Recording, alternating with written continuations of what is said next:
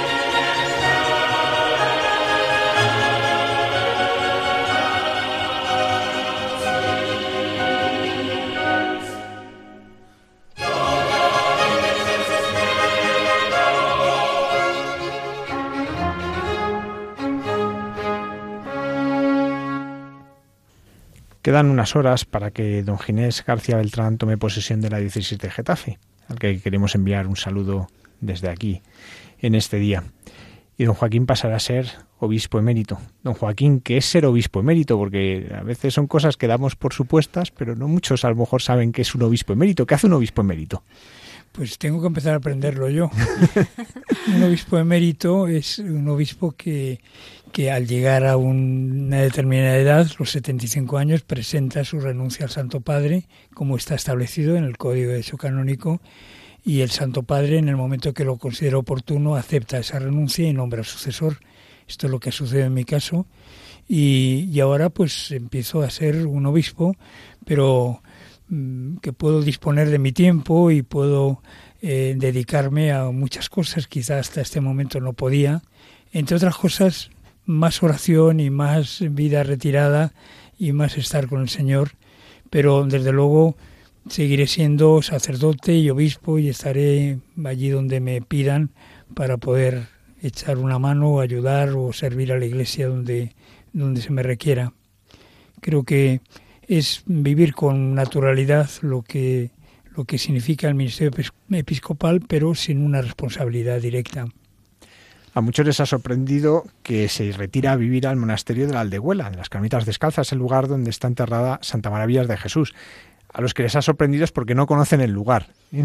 Porque, ¿qué, es ese lugar? ¿Qué, cuál es su relación con Santa Maravillas de Jesús? Claro, pues los que lo conozcan se sentirán muy atraídos por este lugar. Yo empecé a tener relación con Aldehuela cuando era vicario episcopal en Madrid, ya a partir del año 84, porque precisamente el Aldehuela y Perales del Río, que es el, lugar, la pedanía de Getafe donde está ubicado el monasterio, pues pertenecía a la Vicaría Quinta de la que yo era vicario. Y recuerdo que iba en principio el día de Santa Teresa de Jesús a celebrar ahí la Eucaristía y después acudí en otros momentos y cuando ya se crea la diócesis de Getafe pues empecé a ir con mucha frecuencia porque es un monasterio que ha estado muy vinculado siempre a la diócesis de Getafe. Santa Maravilla de Jesús decimos que es nuestra nuestra capellana, como dicen las carmelitas, que el oficio de capellana consiste en designar a una hermana madre carmelita a rezar por un sacerdote o por una intención determinada o por una parroquia. Santa Maravilla ha sido nuestra capellana. Yo he ido conociendo poco a poco la vida de Santa Maravilla y me ha admirado sobre todo sus escritos, su vida, su, su entrega y, y su amor al Carmelo teresiano más genuino, más auténtico, tal como brotó de las entrañas de Santa Teresa, guiada y animada por el Espíritu Santo. Realmente Santa Maravillas ha sido, podríamos decir, una, una segunda reformadora del Carmelo. Después del posconcilio, en la vida consagrada hubo pues muchas experiencias, muchas novedades, algunas pues, con mucho fruto, otras, sin embargo, pues fueron mm, quizá eh, edulcorando, digamos, la vida monástica y el espíritu teresiano, y Santa Maravillas, con una gran lucidez y sin duda por inspiración del Espíritu Santo, quiso mm, pues volver a lo que eran los orígenes de, del Carmelo teresiano. Yo empecé a conocer Santa Maravillas, sobre todo a través de sus hijas en el convento de, de la Aldehuela, y ya siendo obispo de Getafe, primero como vicario y después más tarde como obispo, pues he ido muchas veces allí. Era un lugar retirado, donde a mí me ha gustado ir muchas veces eh, pues a rezar, a estar a solas. Es una capilla muy acogedora que invita a estar con el Señor. Fin, siempre ha habido un cariño muy grande al Carmelo, porque además ha sido muy generosa las carmelitas con la diócesis de Getafe y de hecho pues eh, eh, pues ha habido ayudas importantísimas por ejemplo la, el mismo seminario se pudo construir pues gracias a la venta de un colegio y, que, era que lo fundó la Madre Maravillas y, el fruto de esa venta pues sirvió para financiar la construcción del nuevo seminario de Getafe, ¿no?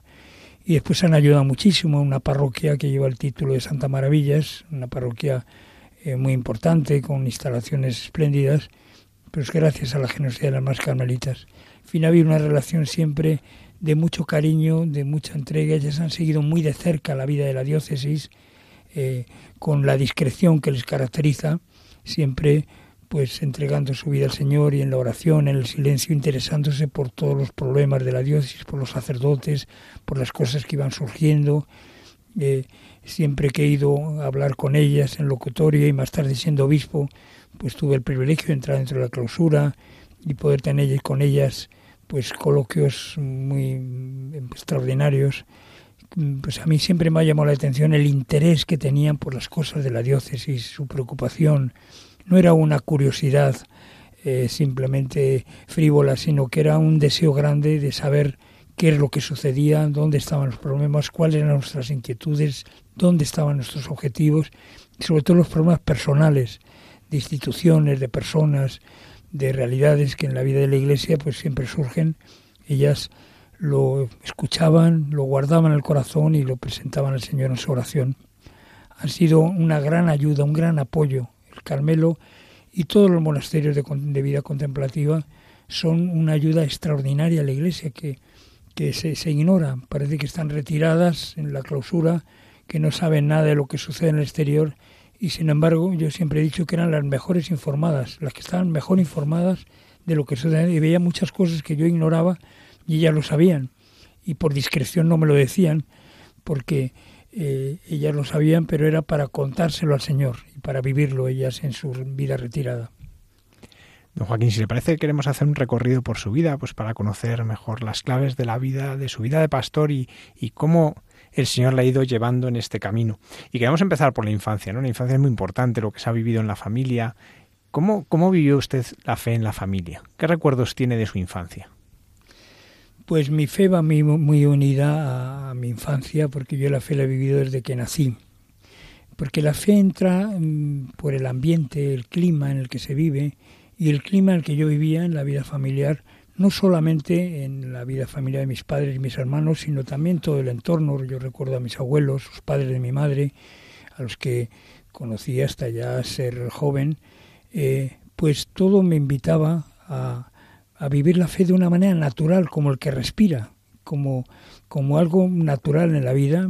Pues en mi casa eh, teníamos esa pequeña liturgia familiar que tanto llega al corazón del niño, ¿no? Como es bendecir la mesa, como es la misa dominical, todos juntos en familia, como es el, eh, eh, pues las, las, fiestas, los, los, los efemérides, digamos, que van sucediendo a lo largo de la familia, cuando hay una enfermedad, cuando hay una circunstancia especial, como nos invita a rezar.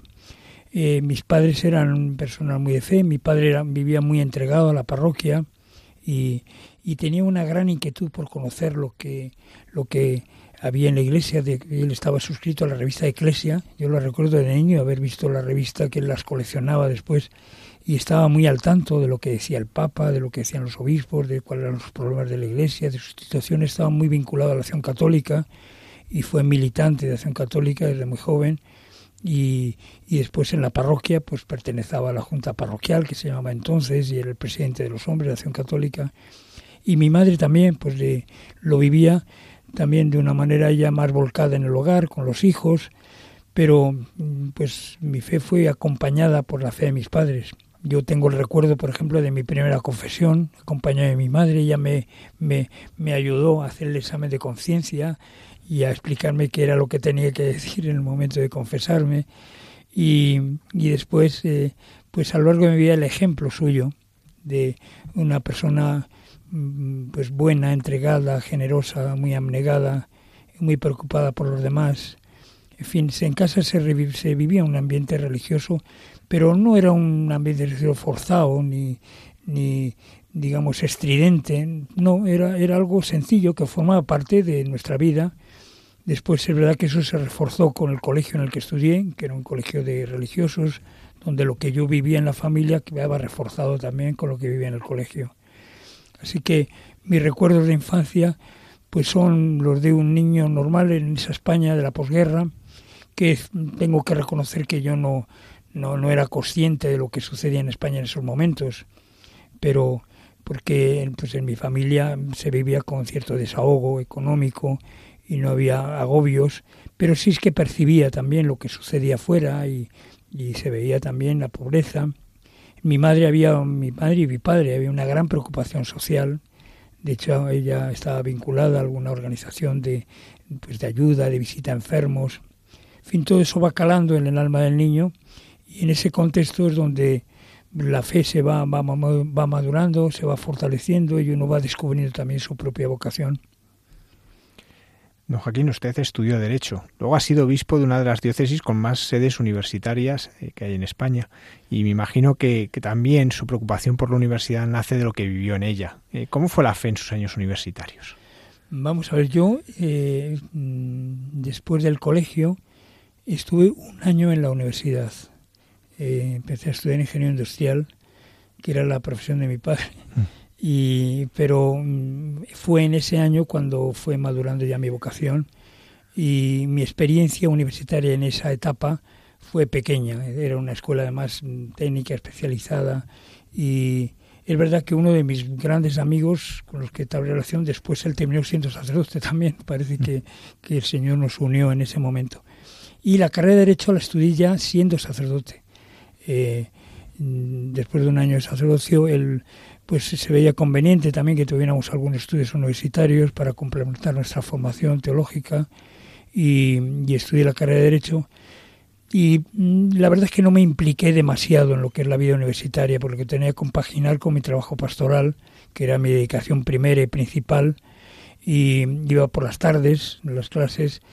Es verdad que, que me pues faltaba bastante, ¿eh? tengo que reconocerlo, pero en fin, fui sacando los cursos como pude y, al final pues concluí la carrera que me ha, me, ha dado una base también interesante ¿eh? de un conocimiento jurídico y eso después unido a los estudios de derecho canónico pues me ha venido muy bien en mi vida pastoral.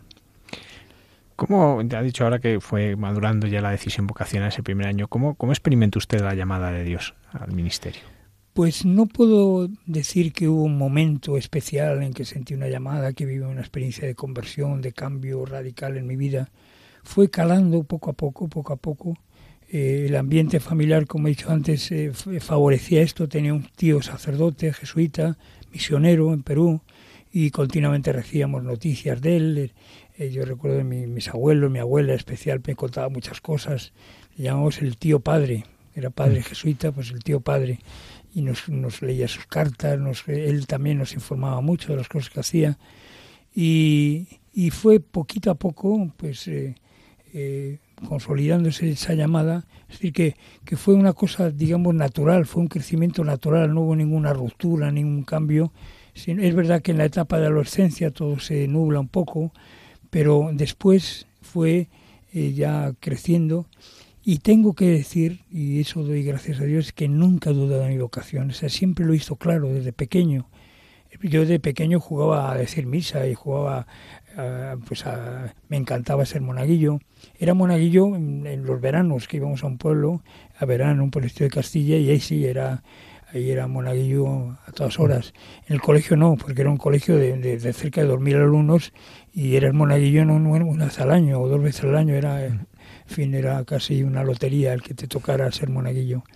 Pero te atraía, se siente una atracción, es, es algo pues muy, muy providencial. Yo creo que Dios cuando tiene destinado a una persona para una vocación muestra sus signos y el signo es una atracción especial hacia todo lo que eh, significaba pues la celebración litúrgica, el conocimiento también, las clases de religión las vivía yo con mucha ilusión, me gustaba mucho la historia sagrada y después a lo largo del bachillerato en el colegio donde estudié se cuidaba mucho esto, incluso teníamos el catecismo, se, lo sabíamos de pe a pa pero después las clases de religión, pues estudiamos moral, estudiamos historia de la iglesia, en fin, y aquello me atraía, sentía una atracción grande y después el deseo de también de servir, de hacer algo importante en esa etapa de la vida de joven, pues uno tiene grandes ideales y quiere que su vida sea, sea fecunda y hacer cosas que sean importantes, quizá eh, pues asociaba también el ser sacerdote a ser algo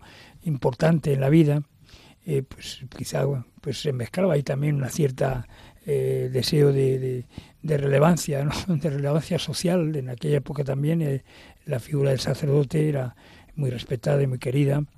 En el ambiente en que yo vivía y en, el ambiente del colegio, pues todo eso fue fragando mi vocación, pero siempre lo vi claro. Yo sentí una llamada y un deseo y me encantaba. yo me imaginaba ya como sacerdote, pero sobre todo quería ser sacerdote de pueblo no quería ser sacerdote de colegio, no me atraía el ser sacerdote profesor en un colegio. eh, además el colegio en el que yo estaba, un colegio también de muchísimos alumnos y no, yo quería ser cura de pueblo y además me imaginaba el cura de pueblo del pueblo que iba en verano y eh, pues pues ahí eh, era sentía una atracción muy grande por estas cosas, ¿no? ¿Cómo fue el momento de decirle a sus padres que se iba al seminario?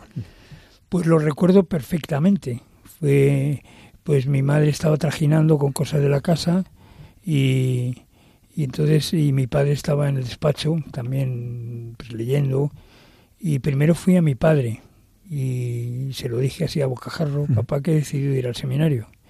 Entonces levantó la cabeza del periódico y me preguntó, ¿lo has pensado bien? Digo, sí, sí, lo he pensado muy bien. Pues díselo a tu madre. y fui a mi madre y mi madre se emocionó, sí, se le saltaron las lágrimas. Para ella era una ilusión también el tener un hijo sacerdote y siempre me apoyaron mucho, me han acompañado el seminario. Eh, pues bien, y además con una gran libertad, es decir, yo no me sentía tampoco mm, forzado a seguir una vocación por porque sabía que a mis padres les gustaba, les agradaba, sobre todo a mi madre. Eh, no, eh, yo sé que había una libertad enorme y si hubiera dejado el seminario, pues hubiera sido igual de, de bien recibido en el en casa. Y, y siempre bueno y después ya en mi vida sacerdotal la compañía de mi padre ha sido siempre muy muy grata no porque han sido muy discretos nunca me han forzado en ningún sentido. Eh, yo desde el momento mismo de mi ordenación sacerdotal ya dejé de vivir en casa tenía mi, mi vivienda primero en fin los distintos destinos que tuve. Pero la casa era como un poco el lugar de habituallamiento, ¿no? Pues solía, iba todas las semanas, incluso me quedaba a dormir, iba, normalmente lo que hacía era irme el domingo por la tarde después de las misas, cenaba con ellos, dormía en casa y después por la mañana al día siguiente pues aprovechaba también a pues a distraerme o dar un paseo, ir, a, hacer ir al campo y después de comer volví otra vez a la parroquia. Es decir, eh, mis padres han sido siempre mis, mis grande, mi gran apoyo en mi vocación sacerdotal, respetando también mis, mi forma de vivirlo, ¿no? El sacerdote que algunas cosas les extrañaba. Eh, pensemos que estamos en los años del posconcilio. Yo me ordené inmediatamente después del concilio, el año 68, estaba muy reciente, y claro, hubo cambios muy radicales en la vida de la iglesia y la imagen sacerdote que ellos tenían no se correspondía con lo que yo estaba viviendo la manera en que yo ejercía el ministerio, yo y mis, los que éramos de aquella promoción. Pero siempre he sentido su cariño y su afecto hasta el momento mismo de su muerte, que eh, pues eh, precisamente fue un domingo cuando murió mi padre, domingo de Ramos, y iba a comer a casa con ellos y mi padre murió de repente y mi madre murió a los tres meses, ella estaba ya muy enferma y esto fue el remate Recuerdo yo la funeral de, sus padres que estábamos allí acompañándole. Como decía, se ordenó a finales de los años, del año 68. ¿Hay algún momento de la celebración de la ordenación que le tocó especialmente el corazón? Siempre le preguntamos, a todos los sacerdotes le preguntamos esto. ¿Y qué momento de la ordenación fue? Pues sin duda las letanías de los santos, cuando te postras en el suelo y escuchas como el coro canta, invocando a Santísima Virgen María, a todos los santos, por el que va a ser ordenado presbítero, buscando la, la presencia del Espíritu Santo. Es un momento porque estás ahí postrado en el suelo, recogido y diciendo, Dios mío, aquí estoy y me pongo en tus manos, pero con un gozo muy grande. O sea, el deseo de sacerdote lo llevaba yo muy dentro del corazón, a pesar de todos los vaivenes de aquella época tan convulsa, porque fue convulsa eh, políticamente, y, pero eclesialmente también. Fue un momento de una renovación muy grande. Pero lo recuerdo con mucha emoción, con mucha alegría. Y eso que yo tenía ya una actividad pastoral como diácono, estaba ya vinculado a una parroquia, incluso estaba dando clases en un colegio, que me dio clases de latín, por cierto, que no era yo muy especialista, pero tuve que hacerlo. Y, y, la víspera de mi ordenación estuve dando clases y al día siguiente de la ordenación volví a dar clases. Así que, eh, en fin, no hubo ninguna, ningún viaje especial ni, ni un descanso especial. Porque además yo me ordené, digamos, fuera de tiempo. Mis compañeros de curso se ordenaron todos en mayo y yo me ordené en noviembre, porque pedí eh, retrasar la ordenación porque en mayo era época de exámenes y, y yo quería vivirlo de una manera consciente y serena y los exámenes no es el momento más, más sereno precisamente para mm. vivir esto. Y entonces había algún otro sacerdote, compañero de curso, que por razones de edad tenían que retrasarle y pedir ordenarme con él unos meses después. Así que no tuve primeras misas como suele ocurrir, que siempre después de la ordenación pues es un recorrido por otros muchos sitios acompañando a los compañeros en sus primeras misas. Lo... Apuntaba algunas cosas ahora de esos principios, ¿no? Pues de un momento convulso, de un momento de, búsqueda de identidad, ¿no? Eh, ¿Qué más recuerda cuando mira atrás eh, aquellos años? ¿Qué es lo que más recuerda con más gozo, como, como que, con más fruto que uno descubre en la propia vida?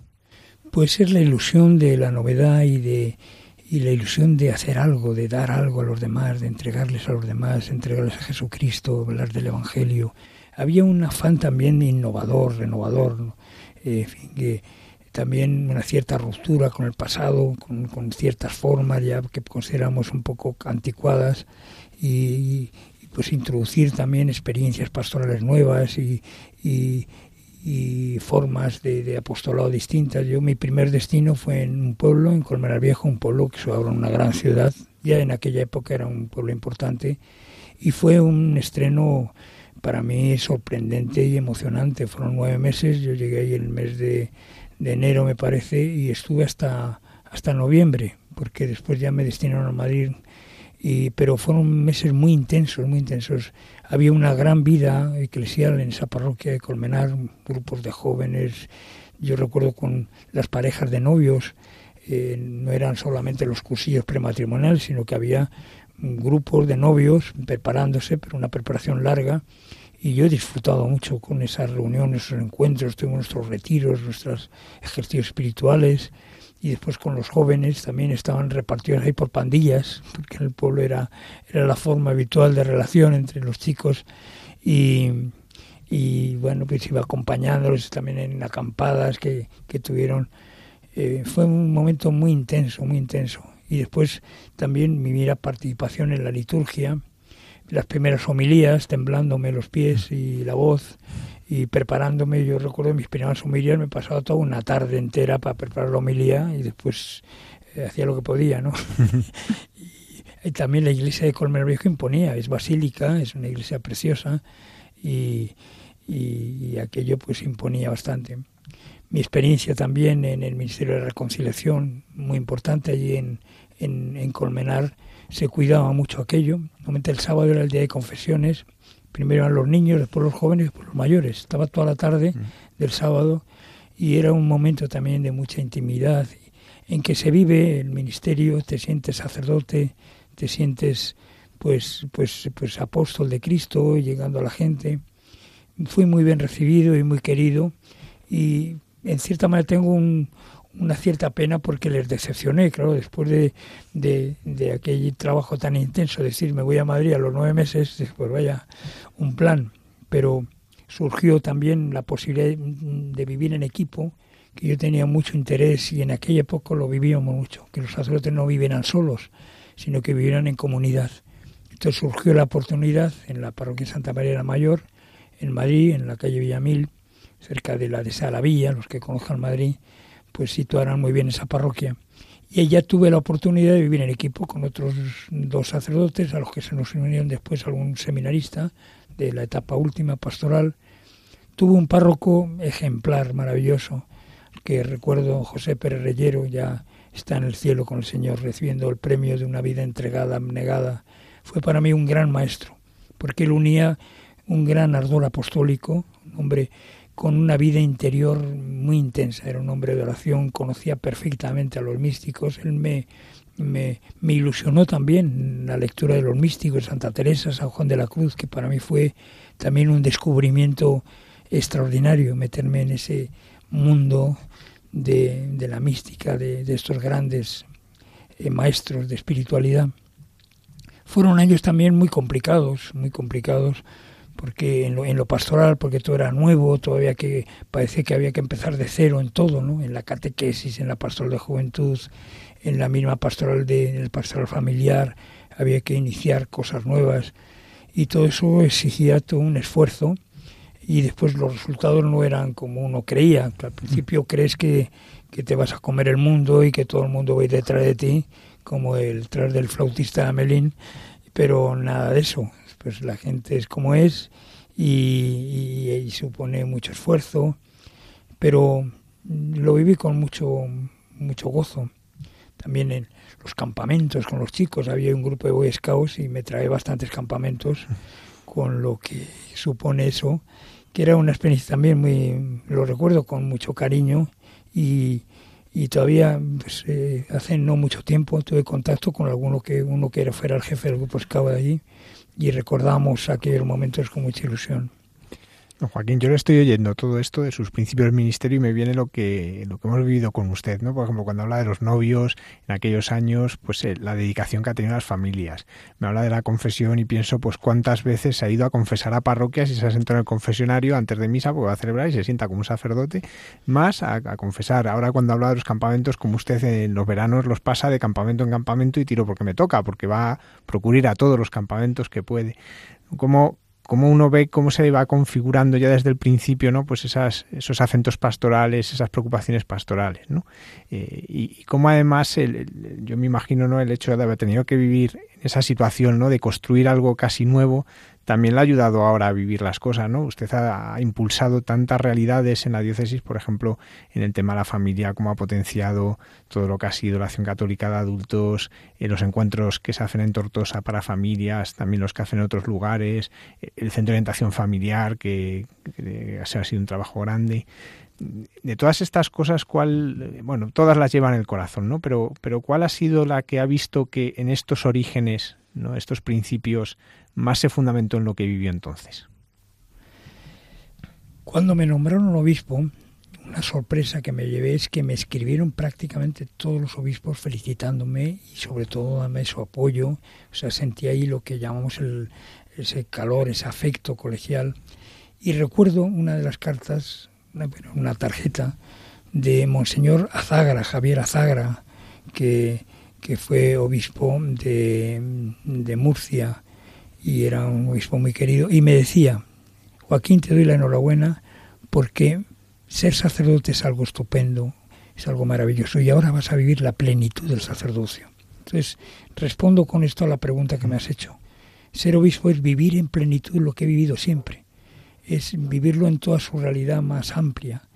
Y yo he podido celebrar todos los sacramentos, incluido el orden sacerdotal, incluso he consagrado a algún obispo, obispo de Cádiz, al obispo auxiliar de Getafe, es decir, y después lo que es la realidad cotidiana de la vida de la iglesia, que donde se realiza es en las parroquias, el obispo lo vive de una manera plena, intensa, es decir, ser obispo te da la oportunidad de poder visitar todas las parroquias y poder visitar todo tipo de grupos, de niños, de jóvenes, de matrimonios, de familias, y que lo vas viendo en esa, en esa amplitud de mira, la vida consagrada, por ejemplo, para mí fue un gran descubrimiento.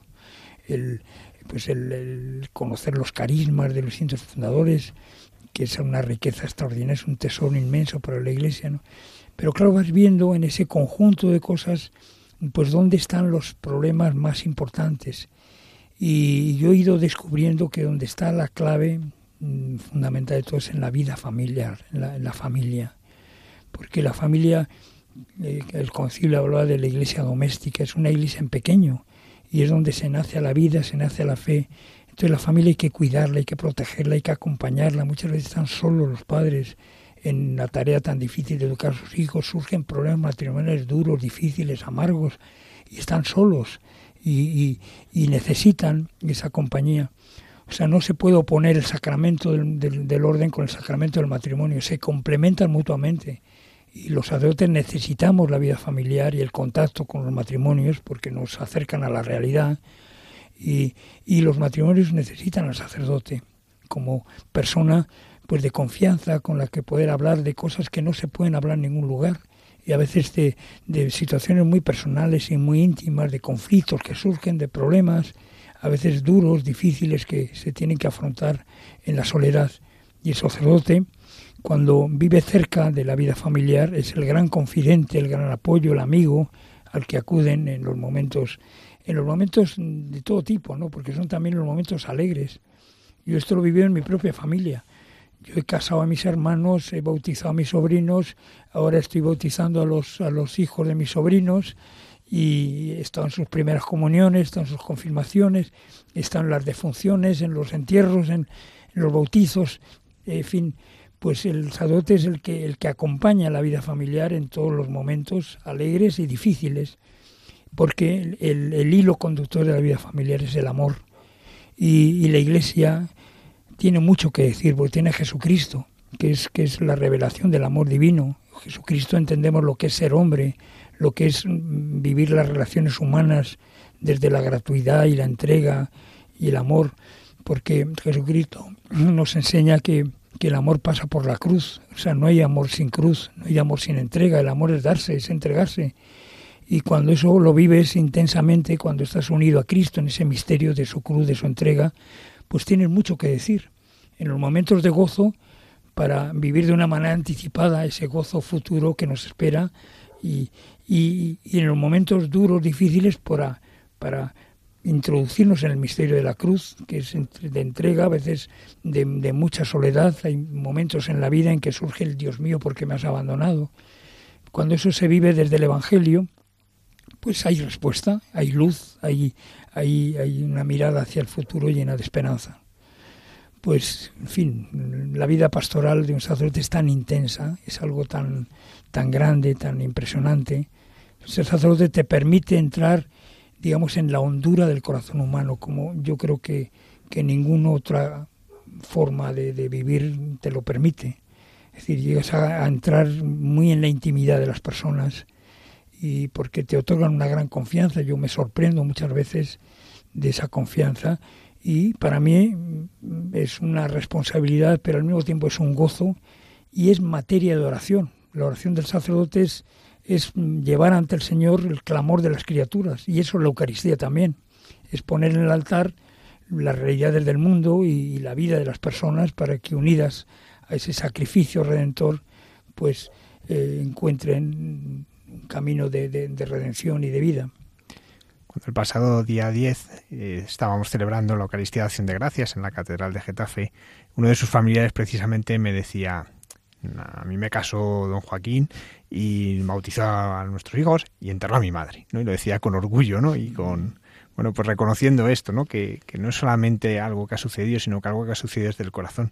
Pero don Joaquín hay un momento de su vida de sacerdote que, bueno, pues me imagino que siempre ha tenido como una anécdota, pero un momento importante, que es cuando viene Juan Pablo II, año 82, finales del año 82, y uno de los actos que se programa en Madrid es la bendición de algunas primeras piedras de parroquias, y una era la suya, Nuestra Señora de África. ¿Cómo fue ese momento?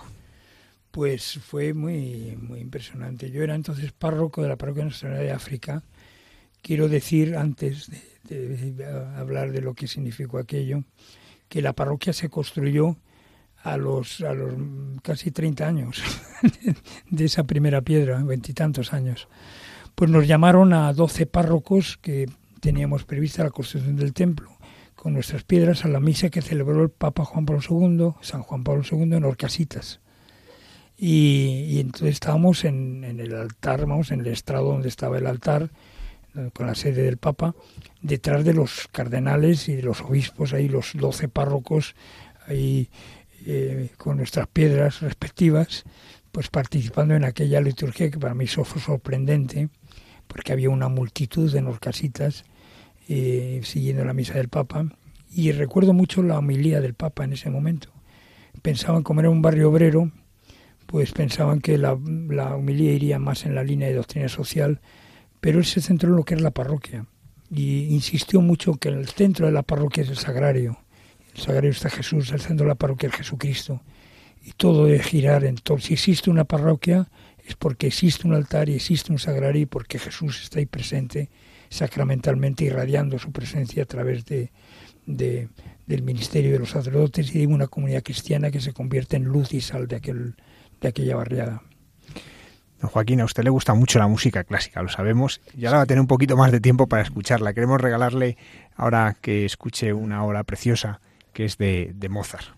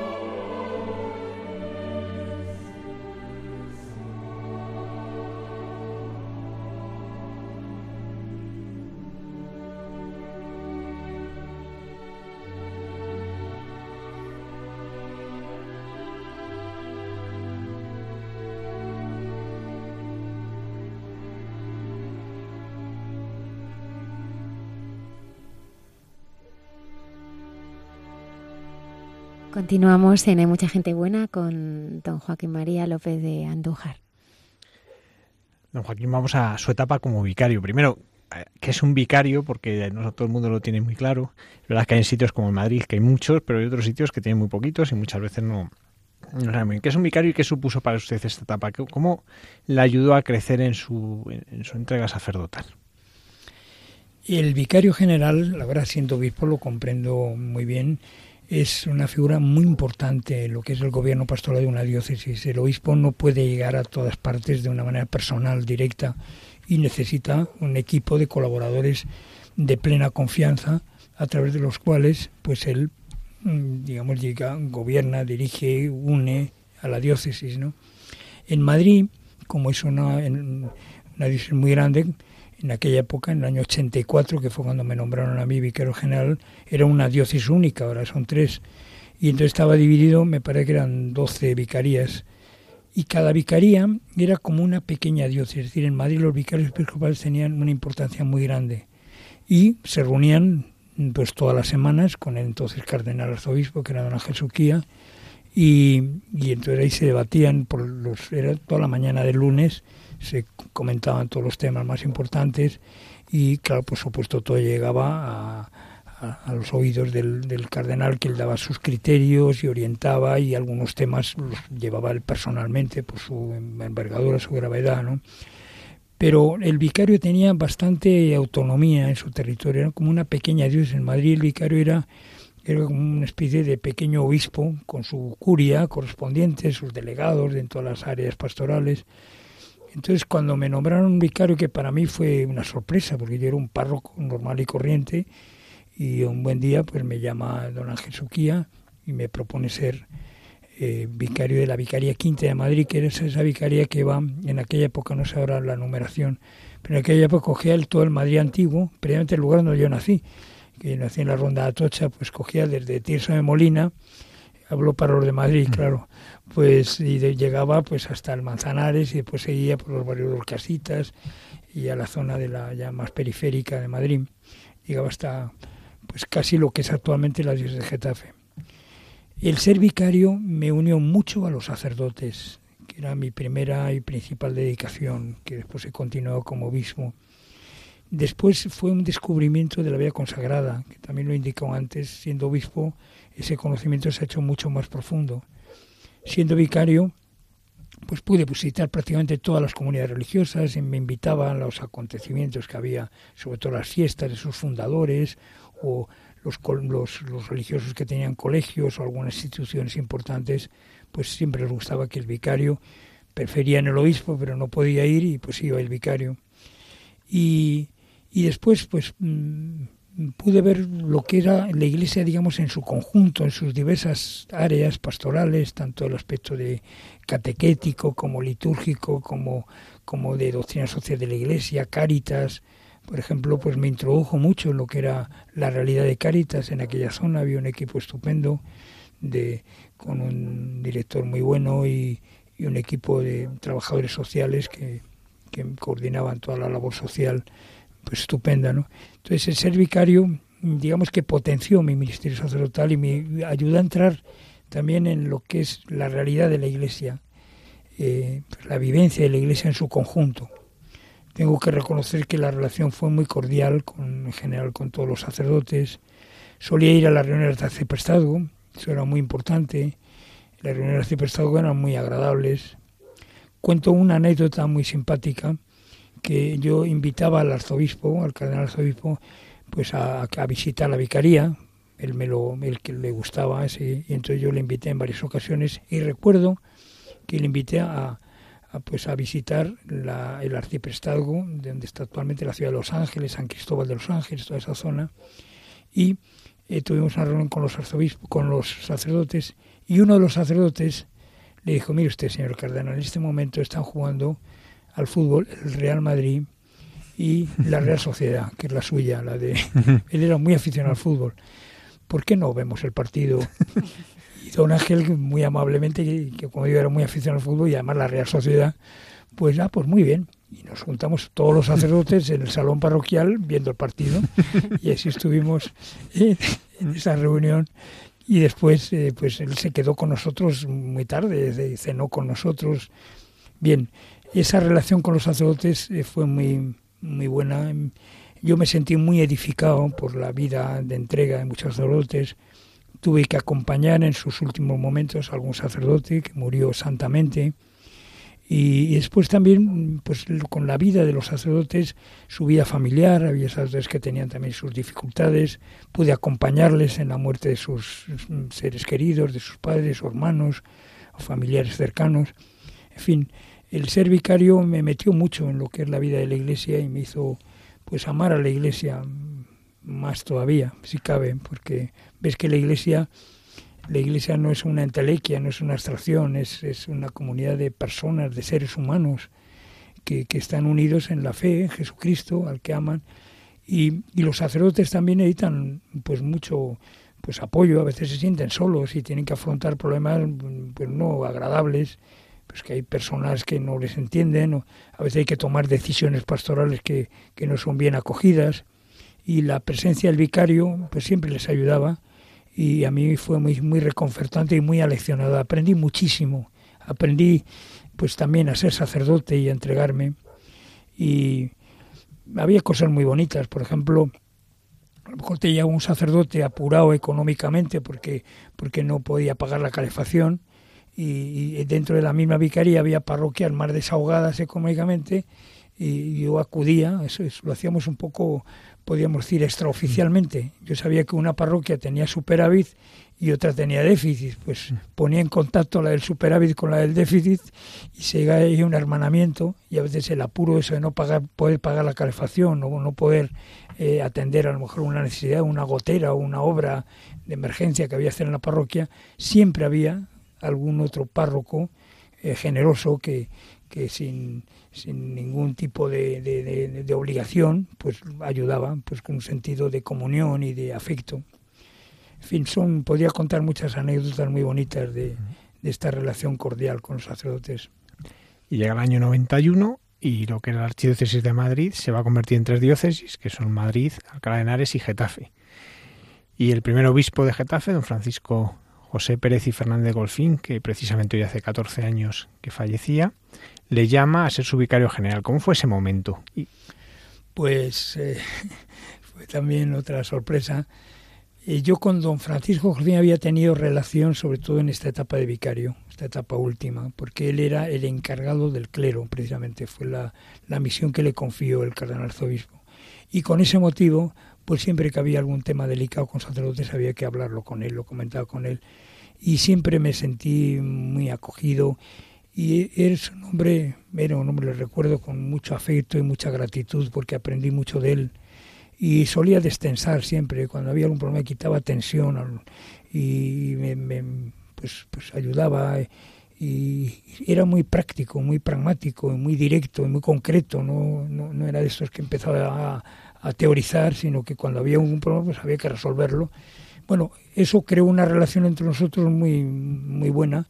Y entonces cuando se crea la diócesis y es nombrado por el Papa como obispo, pues él pensó en mí.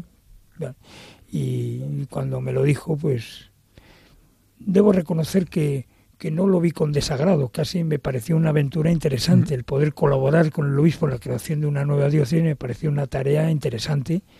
Y, y yo se lo agradecí mucho porque él tuvo mucha confianza en mí, yo la tuve con él también y fue una aventura muy bonita la de iniciar una nueva diócesis. ¿Cómo se pasa de ser vicario de una diócesis tan consolidada como la de Madrid a, crear una nueva diócesis, en muchos aspectos con una realidad ya muy viva, muy real, ¿no? pero que creando estructuras nuevas, eh, organizando. ¿Cómo, ¿Cómo fueron aquellos años? Eh, los que los hemos vivido, pues eh, para nosotros han sido apasionantes, ¿no? imagino para usted también, por supuesto, pero ¿cómo recuerda esos primeros años de la diócesis? Pues muy apasionante, sí. Eh, don Francisco era un hombre muy práctico y eh, con una gran sabiduría espiritual y, humana y práctica también. Entonces se dio cuenta de una cosa, era una diócesis en crecimiento. Estaban construyendo barrios constantemente, eh, pues en todas estas grandes eh, urbes del sur de Madrid, con Alcorcón, Móstoles, Fuenlabrada, poblaciones que hoy tienen, pasan de 200.000 habitantes en Móstoles, 180.000 en Getafe, ciento, también 180.000 o 190.000 en Leganés, pero es que estaban creciendo, o sea, se veían grúas por todos los lados y barrios nuevos que surgían. Entonces él dijo, aquí hay que hacer nuevas parroquias, aquí hay que, hay que estos barrios que nacen en, el, en la más absoluta desatención pastoral, con infinidad de, de, matrimonios jóvenes y de muchísimos niños, esto hay que hacer parroquias. Pero claro, esas parroquias hay que atenderlas. ¿Y cómo hay que atenderlas? Con buenos sacerdotes. Hagamos un buen, un buen seminario y construyamos parroquias con los medios que tengamos, pero en eso era muy valiente y se, se metía en, en, muchos préstamos y a mí me, me asustaba, pero después iba saliendo adelante. Después llamaba a todas las puertas y conseguía muchas ayudas, pero lo más importante para él, eso fue una visión muy lúcida, es formar buenos sacerdotes. Y, y entre los que está el que me entrevista. y se creó un gran seminario, el seminario de, de, Getafe, que es verdad que en los primeros momentos recibió una ayuda muy grande de Madrid, porque se incorporaron al seminario que se creó al, al año siguiente prácticamente de comenzar la diócesis, en el 92. Ya, entonces lo que hizo fue reunir a los, a los seminaristas que habían nacido en, en, la, en el ter, término territorial de, de la diócesis de Getafe, pero también muchos jóvenes con los que don Francisco había tenido mucha relación en sus tiempos de párroco y de vicario y de obispo auxiliar, pues como su vocación había surgido también mmm, con su acompañamiento y su ayuda, pues le pidieron venir a la diócesis de Getafe, con lo cual se creó ahí un núcleo muy, muy importante y, y esa creación del seminario, aunque yo participaba de una manera indirecta, eso lo llevaba él y el actual obispo de Cádiz, que era que fue el primer rector, don Rafael Zornoza, yo creo que eso fue el origen de todo lo demás. Don Francisco era muy reacio a las teorías y, y, a veces se hablaba mucho de planes pastorales y proyectos pastorales y objetivos y, líneas de acción y eso que, bueno, todo eso está muy bien, el papel lo admite todo y puedes poner lo que quieras, pero la realidad concreta se hace en las parroquias y se hace con personas lo que va es personas pues que amen apasionadamente a Cristo, que, que se entreguen a la iglesia, que sean dóciles y que a la acción del Espíritu y sobre todo que quieran mucho a la gente y se metan en la vida de los barrios y, y en la vida de, de concreta de, que vive la gente. Y allí ese fue el origen de todo lo demás. Después ya se fueron creando las estructuras necesarias la delegación de juventud, la delegación de catequesis, la delegación de, pastoral penitenciaria y una realidad en nuestra diócesis de tres centros penitenciarios que necesitan una atención pastoral importante y, y, muy necesaria y muy fecunda. Había muchos hospitales, muchos campus universitarios y poco a poco se fueron creando las distintas delegaciones. A mí me encomendó una tarea que después la han continuado los vicarios que, que han estado conmigo ya como obispo, que es la de los arciprestes, la reunión de arciprestes. Los arciprestes eran una figura muy importante en Getafe porque los arciprestados eran casi pequeñas diócesis. Eh, por ejemplo, voy a poner un caso, el que el, mi sucesor, don Ginés, viene a la diócesis de Guadix. La diócesis de Guadix es más pequeña que el arciprestado de Leganés, en número de habitantes. Es decir, que los arciprestes eran una figura muy importante y, y hacían casi funciones de vicarios generales. ¿no? Y la dedicación primera de los sacerdotes era la atención, era la atención a los sacerdotes. Y es la, la animación pastoral, el estar cerca también de, de la realidad concreta de, de cada lugar. Y esas reuniones de aciprestes semanales para mí fueron muy importantes, porque nos sirvió para crear un ambiente muy grande de comunión, de fraternidad, de conocimiento de los problemas. Normalmente iban pasando por la, por la eh, reunión de arcipreste los distintos delegados diocesanos que informaban y había una relación de ida y vuelta, digamos, el, el, delegado informaba, ofrecía medios también para atender esa realidad pastoral concreta propia de cada delegación y los arciprestes a su vez pues también comunicaban la realidad concreta y cómo esos proyectos y esos, esas ofertas pastorales eran o no eran viables, ¿no? Esa fue mi primera, mi principal dedicación. Yo agradezco mucho a los que han sido arciprestes, han sido muy abnegados y muy buenos y muy generosos. Solemos tener siempre al principio del curso una convivencia arciprestes, que lo hacíamos normalmente fuera de la diócesis. Hemos estado en sitios en Covadonga o en, en algún sitio, en algún monasterio, y eran días de convivencia a principio de curso, donde se ponían sobre la mesa los lo consideramos las, las prioridades más importantes y nos servía un poco de pauta para después el trabajo durante el, durante el curso. Sí. Joaquín, el 6 de mayo de 2001 es consagrado obispo auxiliar de Getafe. Eh, ¿Cómo se puso aquel momento para usted? Eh, ¿Qué recuerda de aquella ordenación? Yo recuerdo el momento en que se le pone el evangeliario sobre la cabeza porque yo era uno de los que lo sostenía. Entonces, eso lo recuerdo perfectamente. Pero ¿qué, qué, supuso para usted el, de repente este ser llamado al ministerio episcopal? Estaba como una nube. y pues era, eh, tampoco hubo una ruptura muy grande porque era continuar lo que había venido haciendo, y, pero ya de una manera más intensa. ¿no? El que el obispo diocesano, don Francisco, me hablara de hermano, hermano, hermano, cuando él para mí había sido siempre el padre, pues creó una relación nueva, sin dejar la paternidad, pero empezaba a ser fraternidad también, era participar juntos en, en ese ministerio. Y a partir de, ese entonces, si ya había sido muy grande nuestra confianza y nuestra la comunicación que teníamos, ahora era mucho mayor. Y, bueno, lo vive de una manera muy natural porque era en la misma diócesis con el mismo obispo y en realidad seguía haciendo pues lo que lo que estaba haciendo hasta ese momento. Lo que ocurre que ya era pues ya como como obispo. Un, como anécdota puedo contar que siendo vicario, tenía que sustituir al obispo en muchos momentos, ¿no? Y, pero la, los, la gente, la gente, los fieles y los sacerdotes lo que querían es que fuera el obispo. Y más de una vez he llegado a una parroquia, a lo mejor jadeando, porque tenía que hacer muchas cosas en el mismo día, ibas deprisa de un lado para otro, y con toda tu mejor voluntad, y el recibimiento no era una sonrisa amable, sino era una torcer el gesto y preguntarme, pero ¿por qué no ha venido el obispo? Y tenías que disculparle al obispo y encima tragarte las malas caras y, y fin, como si nada hubiera mm. pasado, ¿no? El ser obispo auxiliar, pues evitó todo eso, ya, pues iba allí, como era obispo, pues estaban todos tan contentos, porque realmente la figura del obispo tiene un valor también, digamos, sacramental, y eso lo intuye el pueblo de Dios.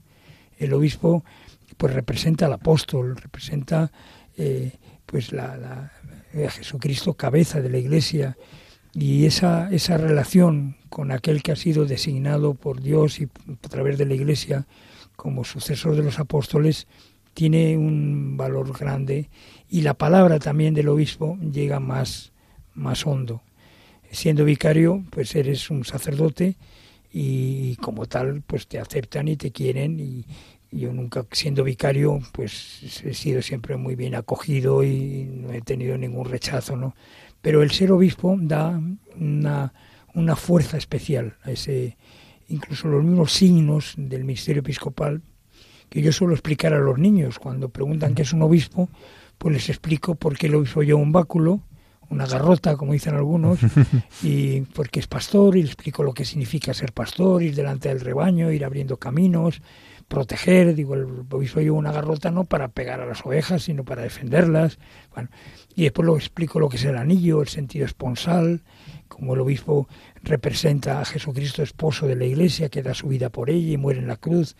Y la, mitra que es algo que, que, se entiende menos porque parece ahí un pues como una corona que te colocas que da la impresión de, de prepotencia. Y pero bien explicado pues explicas que el obispo está representando también a Jesucristo como Señor de la Iglesia que, que, que pues hace presente pues al Señor ante el cual eh, eh, pues todo eh, queda supeditado, ¿no? Pero no por un afán de, de poder, sino un afán de representación de aquel que es nuestra cabeza y nuestro Señor. Pues sí, el ser obispo auxiliar suponía pues vivir en mayor plenitud, con mayor plenitud, lo que había vivido hasta ese momento. Y llega el 24 de febrero de 2004, hace 14 años, y a consecuencia de un aneurisma de aorta fallece repentinamente don Francisco. Recuerdo perfectamente el momento que me llamó Antonio, compañero mío, eh, pues ya de madrugada, y yo me quedé sentado noqueado. Yo me imagino que usted tuvo que ser tremendo también. ¿Cómo vivió aquellas horas que fueron tan pues dramáticas para nosotros? Fuerte, sí. Pues mira, yo estaba en casa, era por la noche, eran las 11, 12 de la noche, y entonces me llamó el capellán del hospital de Getafe. Y me dijo, en este momento sale una UBI móvil para el Cerro de los Ángeles. Y entonces yo intenté enterarme, llamé a urgencias para que me dijeran quién era el enfermo y por supuesto no me lo dijeron, fue una ingenuidad mía, como lo van a decir. Entonces cogí el coche y voy al Cerro de Los Ángeles a ver qué ha pasado. Y yendo de camino recibí la llamada de, del rector del seminario diciendo acaba de fallecer don Francisco. Y cuando llegué allí, pues estaba UBI móvil, él estaba dentro de la UBI, pero ya estaban intentando reanimarle, pero era imposible, ya estaba bueno, y aquello pues fue un shock fuerte porque inmediatamente pues tuve que tomar cartas en el asunto, ¿no? Y primero informar a la anunciatura, que a la anunciatura, primero informar al cardenal arzobispo de Madrid, que llamé al obispo auxiliar, don Fidel Herráez, que es un trabajador infatigable, y aunque eran las 12 de la noche, me permití el llamarle y me cogió el teléfono inmediatamente para comunicárselo y se lo comunicara al cardenal arzobispo y a la mañana siguiente tempranito ya la anunciatura y el nuncio me dijo, pues mire, convoque usted al colegio de consultores para nombrar un, un, administrador diocesano. Y estando Francisco pues de cuerpo presente, nos reunimos allí en el Cerro de los Ángeles, el colegio de consultores, y entonces por votación secreta pues me nombraron a mí eh, administrador diocesano. Era obispo auxiliar y en fin, era algo Mm, obvio que entendieron todos perfectamente. Y a partir de ese momento, pues ya asumí la responsabilidad como administrador diocesano y primero todos los trámites de, de, pues de, las exequias y que fue muy impresionante, muy impresionante porque eh, bueno, casi no había espacio en el Cerro de los Ángeles para coger todas las coronas que llegaron de ayuntamientos, asociaciones, hermandades. Era un obispo muy, muy querido yo he visto llorar a los sacerdotes y a la gente, gente normal y sencilla, pues con las lágrimas en los ojos. Eh, vinieron muchísimos obispos también, entre ellos recuerdo al cardenal Marcelo, que estaba ya muy mal, muy mal, el cardenal de, Toledo, ya emérito, y también le vi emocionado ante, ante el féretro de don Francisco. Bueno, y ya, ya una vez eh, terminó todo, pues tuve que asumir la, y claro, el, el ser administrador diocesano, pues siempre eres con las expectativas de que el Papa nombre otro obispo. Eres la sensación, vamos, la, la, conciencia que tienes es de algo transitorio, ¿no? Entonces yo tenía una carpeta que ponía nuevo obispo, para el nuevo obispo. Entonces todos los problemas que me iban surgiendo lo metía en la carpeta de nuevo obispo. Todos los líos, todo digo esto que lo solucione y cuando ya me nombran obispo de un diocesano, pues tuve que cogerme la tarjeta, la carpeta y tragarme todos los temas que había pendientes y que pero la reacción de la diócesis fue espléndida. Y cuando digo la diócesis me refiero a todos sacerdotes eh, asociaciones de fieles delegaciones diocesanas en fin ahí nos unimos todos como una, una verdadera familia que, sufre la pena, el dolor de, del padre que se te va, pero al mismo tiempo la responsabilidad de una tarea que hay que seguir adelante. Y, no fue difícil, francamente, no fue, eh, porque fue continuar lo que ya se venía haciendo también y con un apoyo grande y un gran cariño. Yo creo que todos estos acontecimientos fueron reforzando también los lazos de, de unidad. Yo creo que la diócesis de Getafe Claro, es mi diócesis, es mi familia y es lo que más quiero en el mundo, ¿no? Y además no he conocido más diócesis que esta. Pero me parece una diócesis excepcional en el sentido de, que realmente somos una familia y que nos conocemos y que, claro, después de tantos años, tantas historias compartidas, tantas experiencias vividas juntos, los sacerdotes que se han formado el seminario, que han sido compañeros y que, que han vivido también muy apasionadamente el nacimiento de la diócesis y, después también los estoy pensando, por ejemplo, en movimientos como el de cursillos de cristiandad, que, que cuando empezó la Dios, claro, se desgajó ya de Madrid, hubo que como empezar su andadura, ellos solos, pues hay que ver con qué ilusión lo, han emprendido y qué labor tan espléndida han hecho, ¿no? Y lo mismo podría decir de otras asociaciones y otras instituciones eclesiales, ¿no?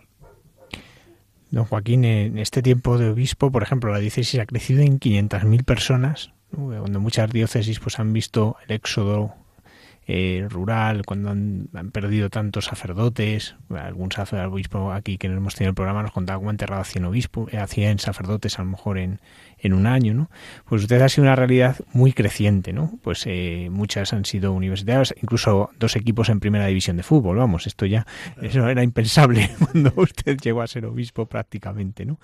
Pero es una realidad muy rica, muy profunda. Usted le dijo a don Ginés, lo ha repetido usted, lo ha repetido él, que vas a disfrutar mucho, ¿no? En esta visita usted ha disfrutado mucho.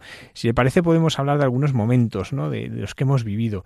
Uno muy bonito es verle caminar con las familias, haciendo el Camino de Santiago, un grupo de familias, un grupo de familias que estamos hablando de 300 personas, casi muchas veces, van haciendo el Camino de Santiago por etapas. Dos fines de semana al año hacen eh, dos etapas del camino cada en, ese fin de semana y así con la idea de en el año jacobeo, en el año 21 llegar a Santiago y usted va con ellas.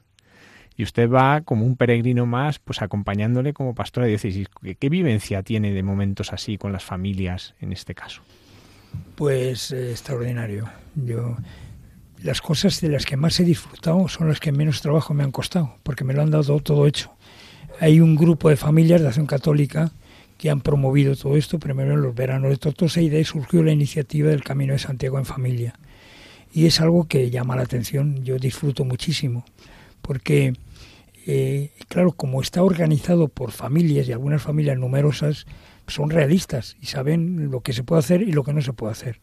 Entonces dijeron, un camino de Santiago en familia, seguido, eso es imposible. Entonces vamos a hacer dos etapas en, en octubre y otras dos etapas en primavera. ¿Y cómo?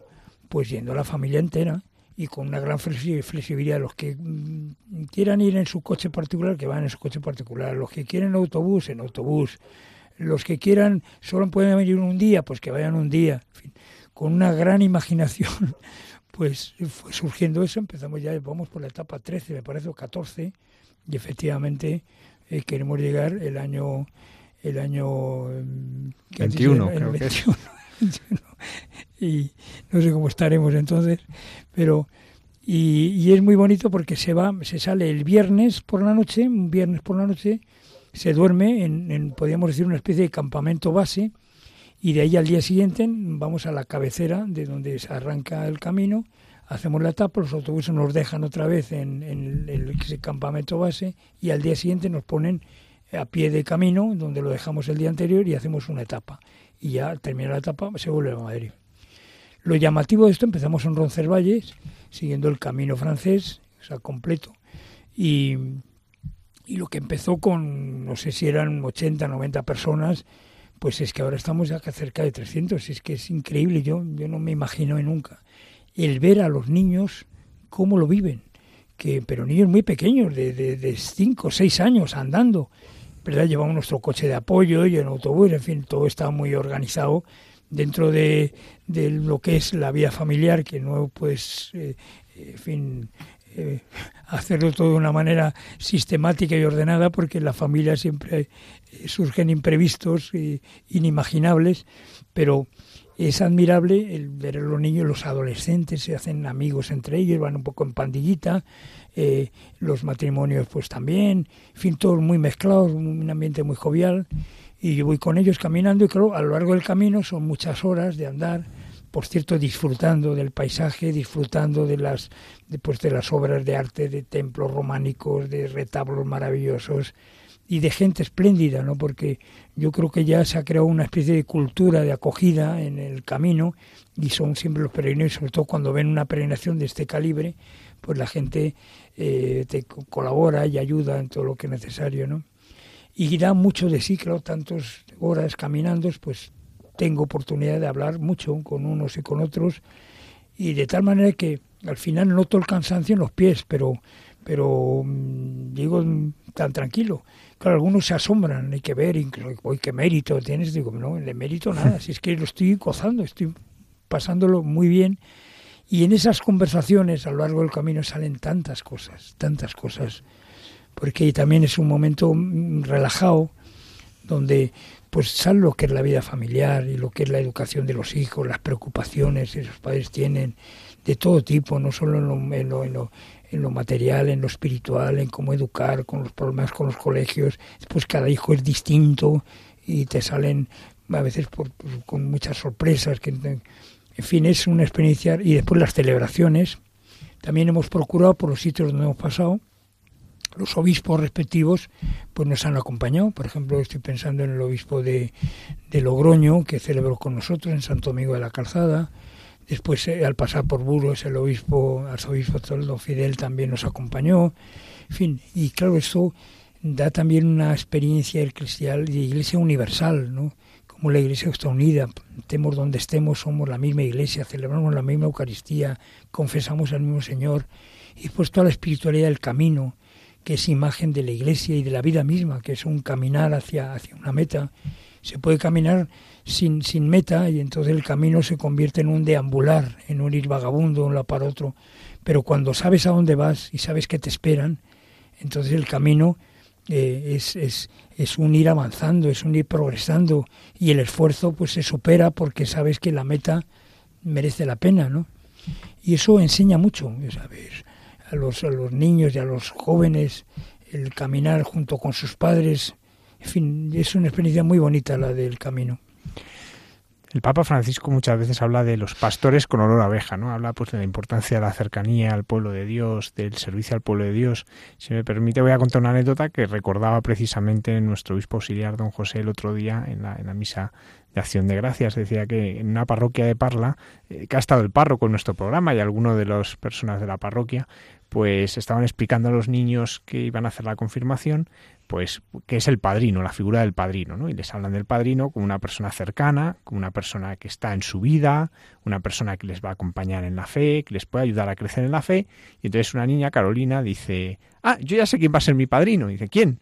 Don Joaquín, ¿no? Pues porque para ella Don Joaquín es de casa, Eh, ¿Cómo ha sido para usted las visitas? Las visitas pastorales suyas son una semana entera que prácticamente van todos los días, que se va a visitar a todos los enfermos, que pasan por todos los grupos, que celebran una Eucaristía, que se sientan a confesar, es decir, una visita pastoral en que entran en todo lo que hay en la parroquia.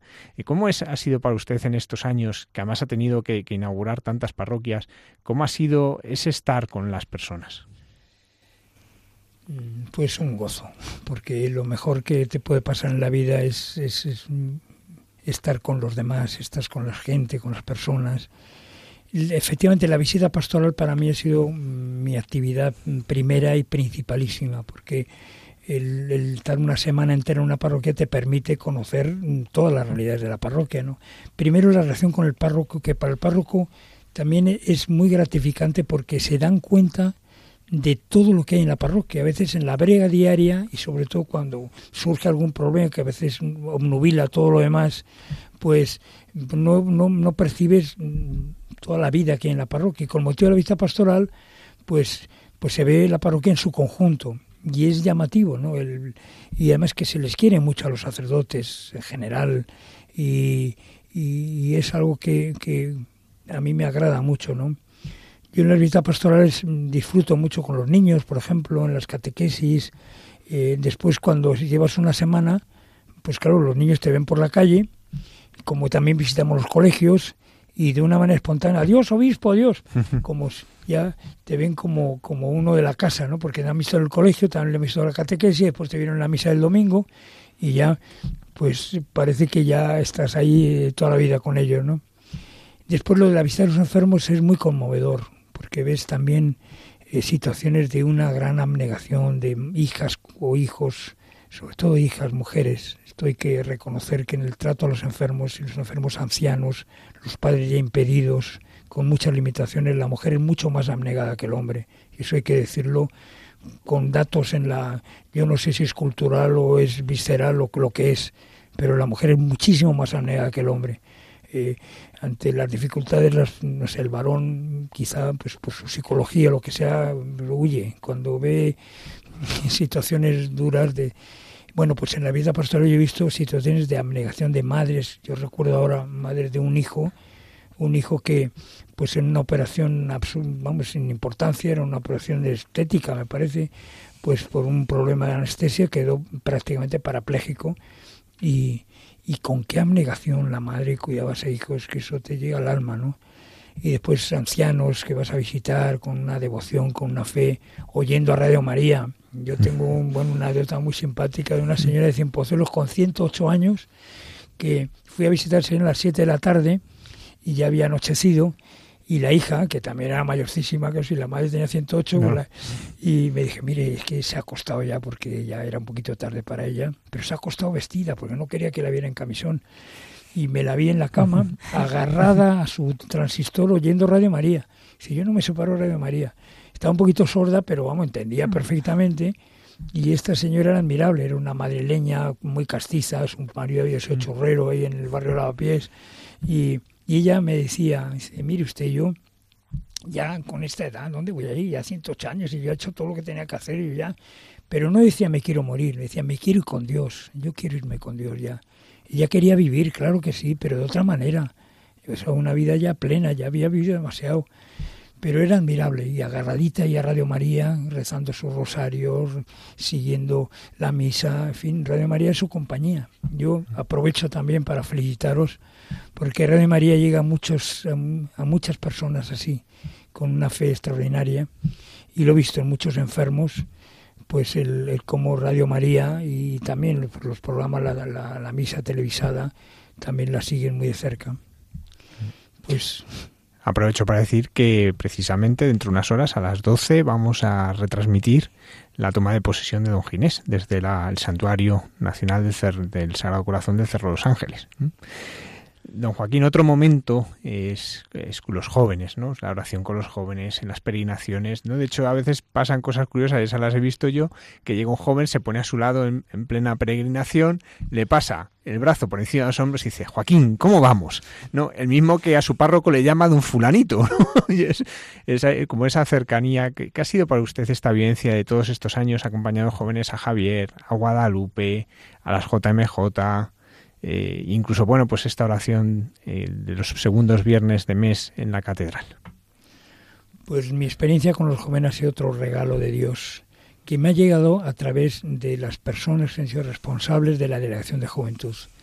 El mérito de esto no es mío, es de la Delegación de Juventud, que ha sido capaz de congregar tantos jóvenes en las peregrinaciones a Guadalupe y a Javier, y después, no digamos ya, la Jornada Mundial de la Juventud, la misión joven que tuvimos en Madrid y los Caminos de Santiago que también se han hecho con jóvenes. Yo he disfrutado con los jóvenes porque me los han servido en bandeja. Entonces, el caminar con ellos, a mí me encanta caminar, me gusta, es, es mi deporte preferido, el andar. Y andar con ellos, pues te estimula, te anima.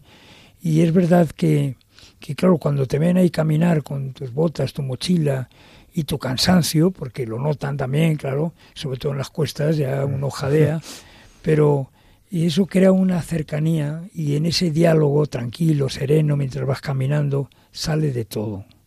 Y los chicos te cuentan todo y se desahogan y ves que la juventud pues eh, es una etapa muy bonita en la vida, hay un futuro por delante, en fin, hay muchas expectativas, pero también hay mucho sufrimiento los jóvenes lo sufren mucho, la falta de trabajo, chicos que han terminado sus carreras con un gran esfuerzo y ven que o están con un trabajo precario o no termino casi pensando en irse fuera, eh, fuera de España para poder encontrar un puesto de trabajo o trabajos muy precarios, muy o no digamos los que están estudiando también con toda la dificultad de estudio y sobre todo las situaciones familiares que les afectan de una manera muy grande y a veces no tienen con quién hablarlo y con quién desahogarse, ¿no? Es unido también a un deseo de Dios, a una búsqueda con sus dudas, claro que sí, te plantean, aprovechan ya que tengo el obispo delante, le suelto todas las dudas que tengo y a ver si me las resuelve. Pero no es en un plan, digamos, agresivo, polémico, sino con un afán de, de encontrar luz, porque se sienten muy interpelados, es una cultura muy agresiva, con, donde se tergiversa todo, la imagen de la iglesia, la historia de la iglesia, se, se, magnifican los escándalos y sin embargo se ocultan o, no se, o se callan pues la labor abnegada de la Iglesia calladamente en muchísimos sitios, en, en tantos lugares, ¿no? Entonces los jóvenes, lógicamente, están interpelados por esto y cuando tienen al obispo cercano, pues, pues eh, se aprovechan y es a mí me, enseña muchísimo, aprendo mucho de ellos y también les, les tiro de las orejas cuando, claro, decirlo, se mira, tú de qué te quejas si lo tienes todo, venga, y, pero cuando esa, eh, pues ese, esa pequeña reprensión se hace con la sonrisa en los labios y caminando y un ambiente distendido, pues al final te pues, tiene usted razón, sí, es verdad, es que soy un soy un vago, es que no, no, no, en mi casa no colaboro nada, es que voy a lo mío, voy a mi bola. Bueno, pues todo eso es algo también muy bonito porque el joven es, es, es transparente, es transparente y, y, y, entonces el diálogo siempre, cuando hay transparencia, cuando hay claridad, el diálogo siempre es muy fecundo porque tú puedes ser transparente también con él y, y decir, pues, situarse en lo que es la verdad, la realidad, y el, y el Evangelio da tanta luz, tanto, hay tanta sabiduría en el Evangelio y en lo que es también la sabiduría de la Iglesia, que brota del Evangelio a lo largo de los siglos con tanta experiencia, y hay mucho que decirles y mucho que ofrecer. Y ellos lo agradecen. Y después lo de la oración, que hemos llevado dos años haciéndolo, pues yo estoy sorprendido, que un viernes por la noche a las 10 hace eh, pues, los, últimos que hemos tenido con un frío espantoso y que se llene la catedral de jóvenes y se y, yo recuerdo una, una noche que llegué y había había era ya en verano era bueno era primavera hacía buen tiempo y había delante de la catedral había unas terrazas gente y estaban sorprendidos de tantos jóvenes. Y claro me vieron ahí y qué pasa aquí qué pasa qué vienen estos jóvenes digo pues vienen a rezar. Ah vienen a rezar pues efectivamente y eso es lo que hacemos. Es un rato de adoración. Se expone el Santísimo Sacramento, se leen unas lecturas del, normalmente del, del Papa, el Magisterio Pontificio, el Evangelio, un pequeñísimo comentario que no llega a 10 minutos y después un rato largo de silencio. Y, y, se, y ese silencio se masca. Hay una, es, es, también un momento en que muchos aprovechan también para recibir el sacramento de la confesión. Y también, ¿por qué no decirlo? Pues los jóvenes están a gusto con los jóvenes y se fijan los unos en los otros y también pues han surgido parejitas e incluso matrimonios pues que son estupendos y donde se conocieron precisamente así rezando. Se han encontrado se miraban de reojo y, y dicho pues este chico me cae muy bien. Y de ahí han surgido después familias estupendas. Hablamos de la oración usted ha, ha puesto en funcionamiento cuatro capillas de adoración perpetua en la diócesis ha potenciado muchísimo la, vida contemplativa, pero ¿cómo es la oración de un obispo? ¿Cómo es su oración? Yo recuerdo, yo leí en una cierta ocasión a un monje experto en oración que decía hay tantas formas de oración como hojas en los árboles, es decir, que cada persona reza a su manera y es como la respiración. Eh, si no respiras te mueres pero cada uno respira a su manera, tiene su ritmo propio. Entonces mi oración pues, pues es muy, muy normalita. Yo rezo mucho con el breviario. A mí me, me impactan mucho los salmos, me, me acercan mucho a Dios y, reflejan también mis sentimientos, los salmos sentimientos de alabanza, de gratitud, de dolor, de súplica, de intercesión. Entonces, normalmente mi oración es al hilo de los salmos. O sea, rezo el oficio divino los laudes, el oficio de lectura y laudes, pero lo rezo de una manera muy pausada, deteniéndome en, los salmos. Es mi, y después me ayuda mucho en la oración lo que es la lectura continuada del Evangelio y lo que llamamos la lección divina. Es pues leer un texto del Evangelio, subrayarlo, subrayo pues lo que más me llama la atención, sobre todo las personas que intervienen en el, en el relato evangélico, lo que dice Jesús, lo que dicen los apóstoles, lo que dice la gente, lo que dicen los escribas y fariseos. Bueno, y eso lo voy subrayando, después lo releo y, y así, al hilo de eso, pues es lo que se llama la lección divina, la lección, que es el, pues es el, el leer, meditar, contemplar y orar. Y así surge pues a veces también pienso en las musarañas, a veces también me distraigo y, y estoy pensando en los problemas que tengo que resolver y en, y en los nombramientos que tengo que hacer y cómo llenar un hueco en una parroquia que, que se ha quedado sin se ha quedado vacante. En fin al hilo de la, de la oración va surgiendo muchísimas cosas no y después hay otra forma de oración que es la que te sale espontánea no cuando vas por la calle pues pues vas pensando también en Dios en lo que tienes que hacer. Y a veces lo, el ver a la misma gente te invita también y despierta pues los sentimientos de compasión que tenía Jesús ante la multitud. En fin, no sé, es algo, esto de la oración es algo tan personal que yo no me atrevería a decir que recen como yo rezo, que cada uno reza. Lo importante es saber que, que Dios existe, que Dios está ahí, que Él es la fuente de la vida, del amor, de la belleza, que en Él está todo y que podemos descansar en Él, aun en los momentos más difíciles, sabemos que, que estando con Él estamos en el regazo de una madre que, que nos acoge con mucho amor. Y don Joaquín, ya para ir terminando, porque estamos abusando de su generosidad. Eh, usted, eh, muchos de nuestros oyentes la han escuchado hablar de la Virgen porque escuchan la Vigilia Inmaculada que, que en estos años hemos venido emitiendo desde el Cerro de los Ángeles. Eh, usted ha tenido la posibilidad de coronar canónicamente algunas de las imágenes que hay en nuestra diócesis, pero ¿cómo es su relación con la Virgen María? Mm, yo pienso mucho en la Virgen y siempre relaciono la Virgen con la Iglesia y la maternidad de María, una maternidad virginal y fecunda. Eh, a mí me conmueve mucho ver la, la, humildad de la Virgen, su sencillez. Es una persona asequible, es alguien que nos trae a Dios al mundo porque supo decir sí. Entonces mi relación con la Virgen pues también es eh, pues es muy sencilla, ¿no? El rosario, a mí me ayuda mucho el rosario. El rosario yo creo que es la oración de, de los pequeños, de los humildes, de los pobres, yo a los ancianos que te dicen, hay rezado otro rosario, porque es algo tan sencillo y al mismo tiempo tan profundo, porque a veces se dice el rosario es que es una rutina, es repetir siempre lo mismo, es, es muy aburrido. Yo, pero es que es el lenguaje del amor. El lenguaje del amor es repetitivo, es decir siempre lo mismo. Cuando dos personas se quieren están diciendo lo mismo, siempre pues en, la relación con la Virgen es ir contemplando los misterios de Jesús a la vez que vas alabando a la Virgen y le pides que ruegue por nosotros ahora en la hora de la muerte. Y después el rosario me acompaña en muchos momentos. Yo recuerdo, voy a contar algo muy personal, muy personal. Me tuvieron que hacer una prueba radiológica que tienes que estar metido dentro de un tubo casi una hora y es bastante agobiante. Pues eh, yo me entretuve pues, rezando las tres partes del rosario y además como no tenía, podías tener nada en la mano, era con los dedos, iba yo contando las Ave Marías y pues así, y cuando ya iba por los, ya los la tercera parte del rosario, ya me dice, bueno, ya vamos terminando. Bueno, pues muy bien, vamos terminando en compañía de María. Es decir, el rosario es una oración que a mí me, me descansa, me relaja, porque es sentir la presencia de, de alguien que es madre, que está contigo es verdad, yo no soy muy emotivo, no soy de los que eh, se emocionan y tienen...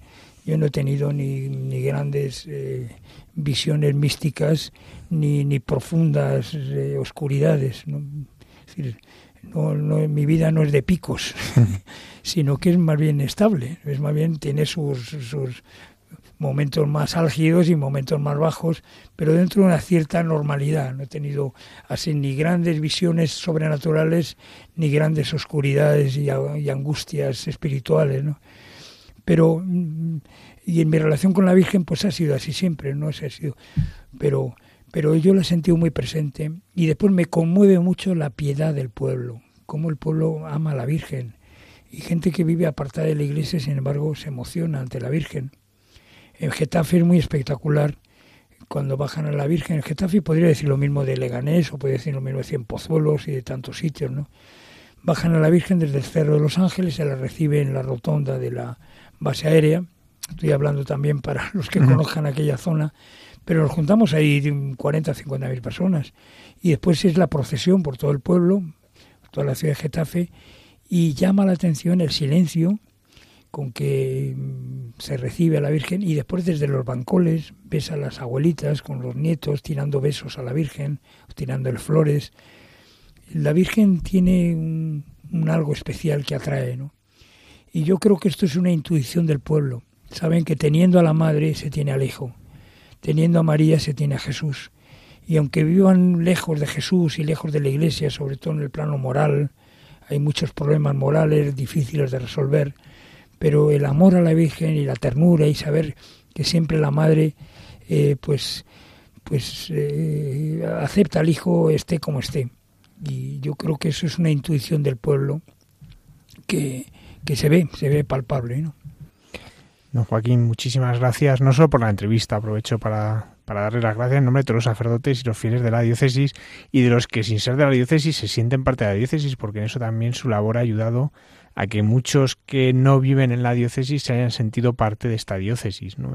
Recuerdo a tantas personas que colaboraron en el Congreso de Nueva Evangelización que usted dio tantísimo impulso, que colaboraron de tantos sitios y desde entonces siente la diócesis como propia. Han estado en su despedida, mañana van a estar en la toma de posesión de Ginés porque para ellos es su diócesis ha sido un privilegio, un honor para nosotros pues eh, tenerle como padre y pastor y seguir teniéndole con nosotros, que ese es el otro regalo. ¿no? Nosotros no le perdemos, sino que tenemos el regalo de tenerle obispo mérito. Y, le damos las gracias de todo corazón. Muchísimas gracias, don pues Joaquín. Muchas gracias a vosotros por esto.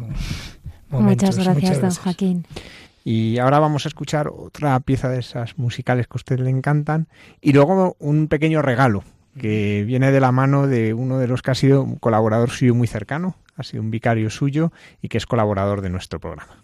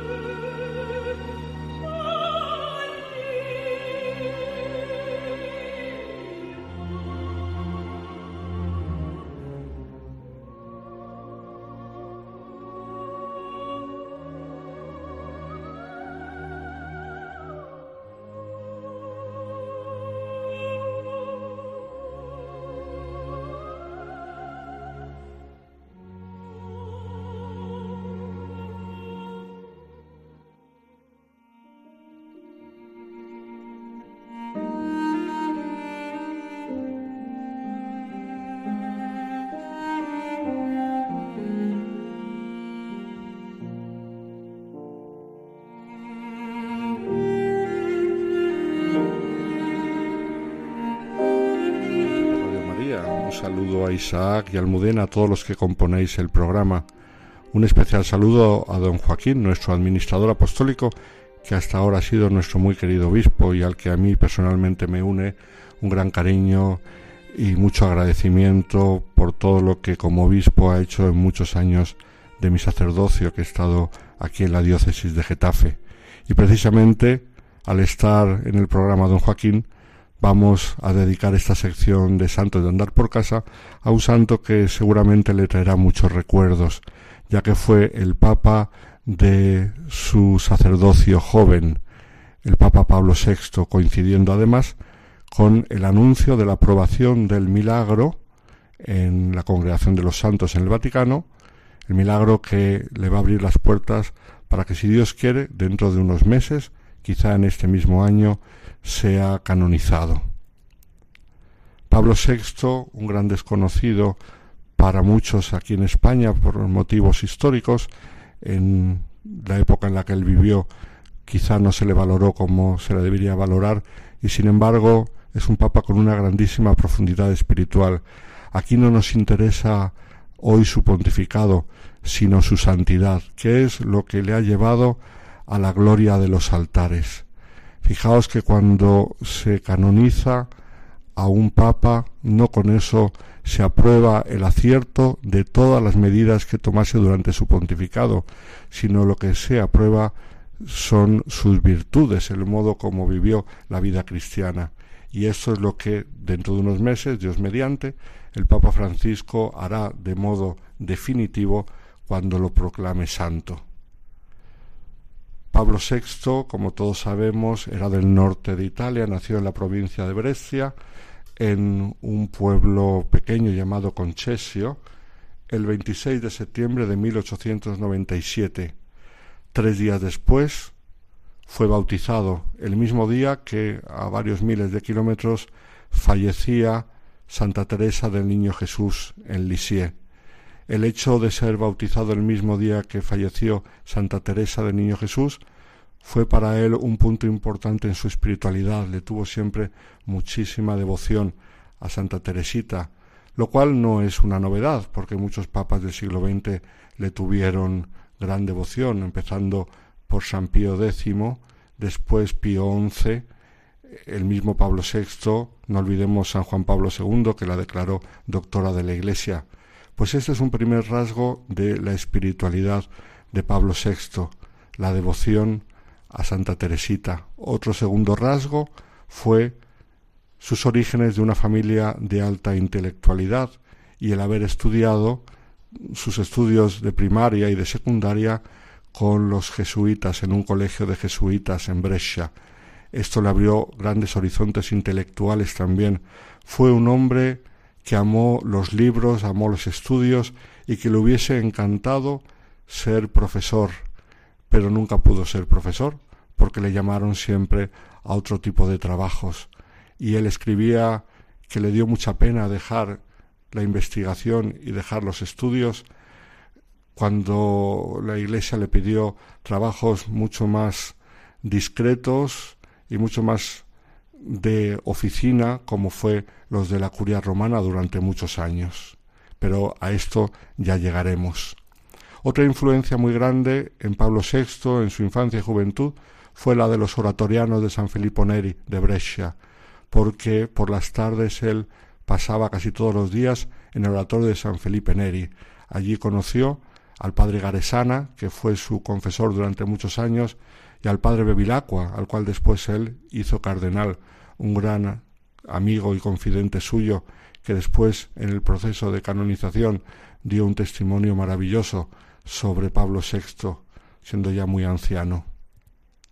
El oratorio de San Felipe Neri de Brescia se caracterizaba por ser muy avanzado en sus ideas sociales y también en sus ideas intelectuales, y todo esto fue entrando en el ánimo del joven Juan Bautista Montini. Por otro lado, su espiritualidad fue conformada también por la devoción a San Francisco de Asís. Cuando trabajaba en Roma, años después de su ordenación, él quiso ser terciario franciscano y Giovanni Battista Montini fue hecho franciscano, vistió el hábito franciscano y tuvo durante toda su vida una grandísima devoción a San Francisco. Siempre recordó de San Francisco el amor por la pasión de Cristo y cuentan en su proceso de canonización que cuando después, siendo papa, tuvo que pasar por muchas dificultades, se acordaba siempre de San Francisco y agarraba la cruz del Señor y, intentaba unirse a ella como lo hizo San Francisco al final de su vida, cuando sus sufrimientos se hicieron grandes. Otra de las cosas que marcaron la personalidad de Pablo VI desde muy pequeño fue tener una salud muy débil, tener problemas de estómago que hicieron que no pudiese vivir en el seminario, sino que fuera alumno externo en el seminario de Brescia. Siendo alumno externo, que iba nada más a las clases y luego volvía a su casa, hizo que su vida cultural no se interrumpiese durante los años de seminario, sino que siguiese cultivándola según el ambiente que había en su familia. Una vez ordenado sacerdote, acudió a Roma, donde le enviaron a estudiar al Colegio Lombardo, y allí, con esas ansias intelectuales que tenía, no solamente estudió los estudios eclesiásticos, sino que además, con permiso del obispo, se matriculó y completó los estudios de filosofía y letras. Años después haría también la carrera de Derecho Civil, además de la carrera de Derecho Canónico. Fue mm, licenciado en Derecho, como también don Joaquín lo fue, además de sus estudios eclesiásticos. Conocemos un poco la vida de Pablo VI. Conocemos cómo ya desde muy joven, con veintitantos años, fue llamado a trabajar en la Secretaría de Estado y por eso decíamos que tuvo que renunciar a lo mucho que le gustaba la investigación, el estudio y le hubiese gustado también la enseñanza. Y entonces empezó un trabajo muy discreto, muy secundario en la Secretaría de Estado, de oficinista, pero como era un hombre que valía mucho, poco a poco se lo reconocieron y fue en la Secretaría de Estado escalando puestos hasta que en tiempos del pontificado de Pío XII fue nombrado en primer lugar sustituto de la Secretaría de Estado y después, junto a Monseñor Domenico Tardini, prosecretario de Estado. Como sabemos, el Papa Pío XII nunca quiso nombrar secretario de Estado, y eso porque él había sido secretario de Estado. Ahora que habla mucho que el Papa Francisco no ha querido vivir en los apartamentos pontificios, eso ya lo hizo el Papa Pío XII, que siendo secretario de Estado y después elegido Papa, quiso seguir en su apartamento más modesto de secretario de Estado y no ir a los apartamentos pontificios. Y desde entonces los apartamentos pontificios quedaron más para cosa de representación y el apartamento del Papa en el edificio Vaticano era el que antes había sido de secretario de Estado, mucho más modesto.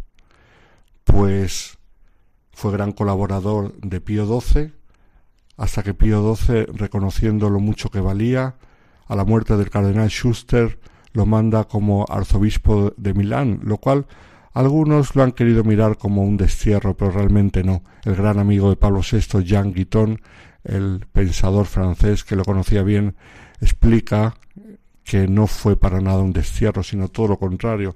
La diócesis de Milán era la más grande del mundo, en número de sacerdotes y en número de fieles, en aquel tiempo, y necesitaba una gran renovación. Tenía problemas económicos y sobre todo el marxismo, el comunismo se estaba introduciendo entre los obreros de Milán y, el pobre cardenal Schuster ya mayor eh, no fue capaz de hacer frente a todo este peligro. Entonces Pío XII, que se fiaba mucho de Montini, lo mandó a Milán.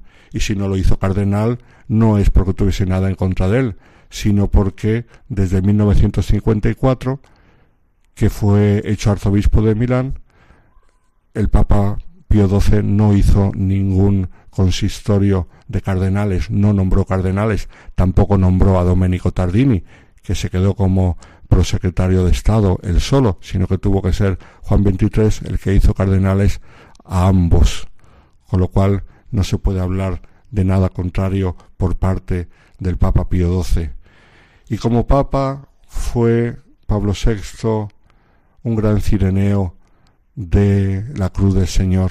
¿Por qué? Porque el concilio que empezó con tan buenas expectativas tuvo sus problemas, pero acabó siendo una gran esperanza para la Iglesia y así se concluyó. En tiempo del posconcilio tuvo muchas dificultades y no solamente por el posconcilio, sino también porque era la época de la Revolución de 68, el Mayo francés, la Revolución sexual y entonces algunos de los escritos y de los documentos del Papa Pablo VI no fueron aceptados, sobre todo la Humane Vitae, a la cual se le revelaron algunos episcopados, teólogos del mundo entero, y hasta en algunos lugares como en Estados Unidos, en el New York Times, sacaron documentos de grandes teólogos en contra del Papa y todo esto le hizo sufrir mucho. Las defecciones de sacerdotes, los abusos en la liturgia, con la reforma litúrgica que él tanto amaba porque creía que era la culminación de todos los estudios que se habían hecho en el movimiento litúrgico antes del concilio, pero que luego trajo tantos sufrimientos, todo esto hizo sufrir mucho a Pablo VI, el cual callaba, se agarraba a la cruz y llevaba todo con gran serenidad. Dicen sus colaboradores en el proceso de beatificación que nunca perdió la serenidad, pero en muchas ocasiones perdió la alegría de ver tanto sufrimiento. En un aniversario de su coronación como papa, llegó a decir sí me coronaron, pero me coronaron de espinas. Y en otra ocasión, como sabemos, llegó a hablar del humo de Satanás que se había infiltrado por las rendijas de la iglesia. Fueron sus últimos años años difíciles, años en los cuales tuvo que llegar, llevar la gran cruz de cómo iba ciertos sectores de la iglesia. Y además en Italia el secuestro de Aldo Moro, su gran amigo, le hizo sufrir mucho. Todo esto a Pablo VI le hizo purificarse, le hizo acercarse más al Señor, le hizo ejercitar la paciencia, la humildad. También muchas veces tuvo que ser duro y tuvo que ser fuerte al condenar muchos errores. Tenemos muchos escritos suyos sobre la Eucaristía, la devoción a la Virgen, el celibato sacerdotal, temas discutidos en aquel posconcilio. Pues Pablo VI le veremos en los altares como cireneo de los tiempos convulsos del posconcilio. Ojalá su ejemplo de amor a la Iglesia, que él llevó siempre con tanta serenidad, nos ayude a nosotros a amar también a la Iglesia y a dar la vida un poco cada día por el bien de nuestros hermanos cristianos y por el bien de toda la humanidad como Él hizo. Que tengáis todos una buena noche.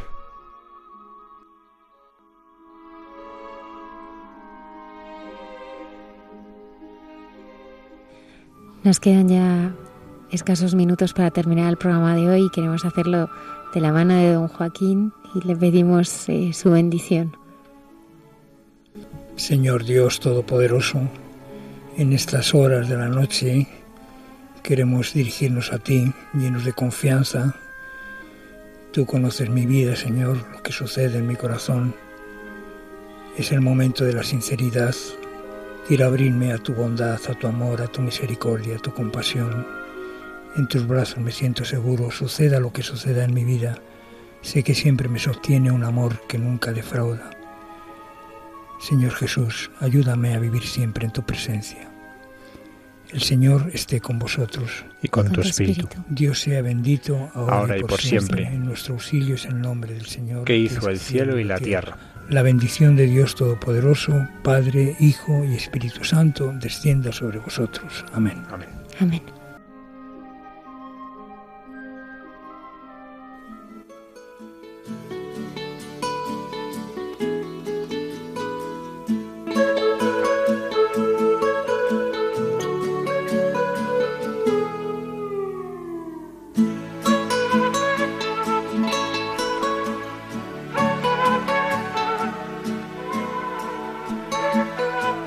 Y así finaliza en Radio María. Hay mucha gente buena.